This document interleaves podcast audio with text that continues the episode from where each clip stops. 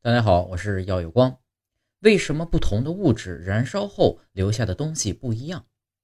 为什么汽油、酒精等液体能烧个精光，什么物质也不留？木材、煤块等燃烧以后却会留下大量的灰烬呢？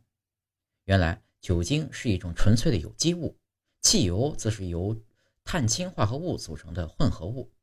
有机物以及碳氢化合物都是非常容易燃烧的，燃烧以后就会完全变成二氧化碳和水蒸气。因此能烧的一点不留。木材和煤块的组成成分呢，却复杂的多。木材中除了纤维素、半纤维素、木质素、树脂等有机化合物能够烧掉之外，它所吸收的矿物质是无法燃烧的，它们呢将化为灰烬残留下来。煤是由古代的树木埋在地下而生成的。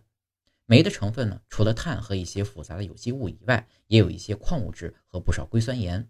所以煤块烧剩的灰烬要比木材还多。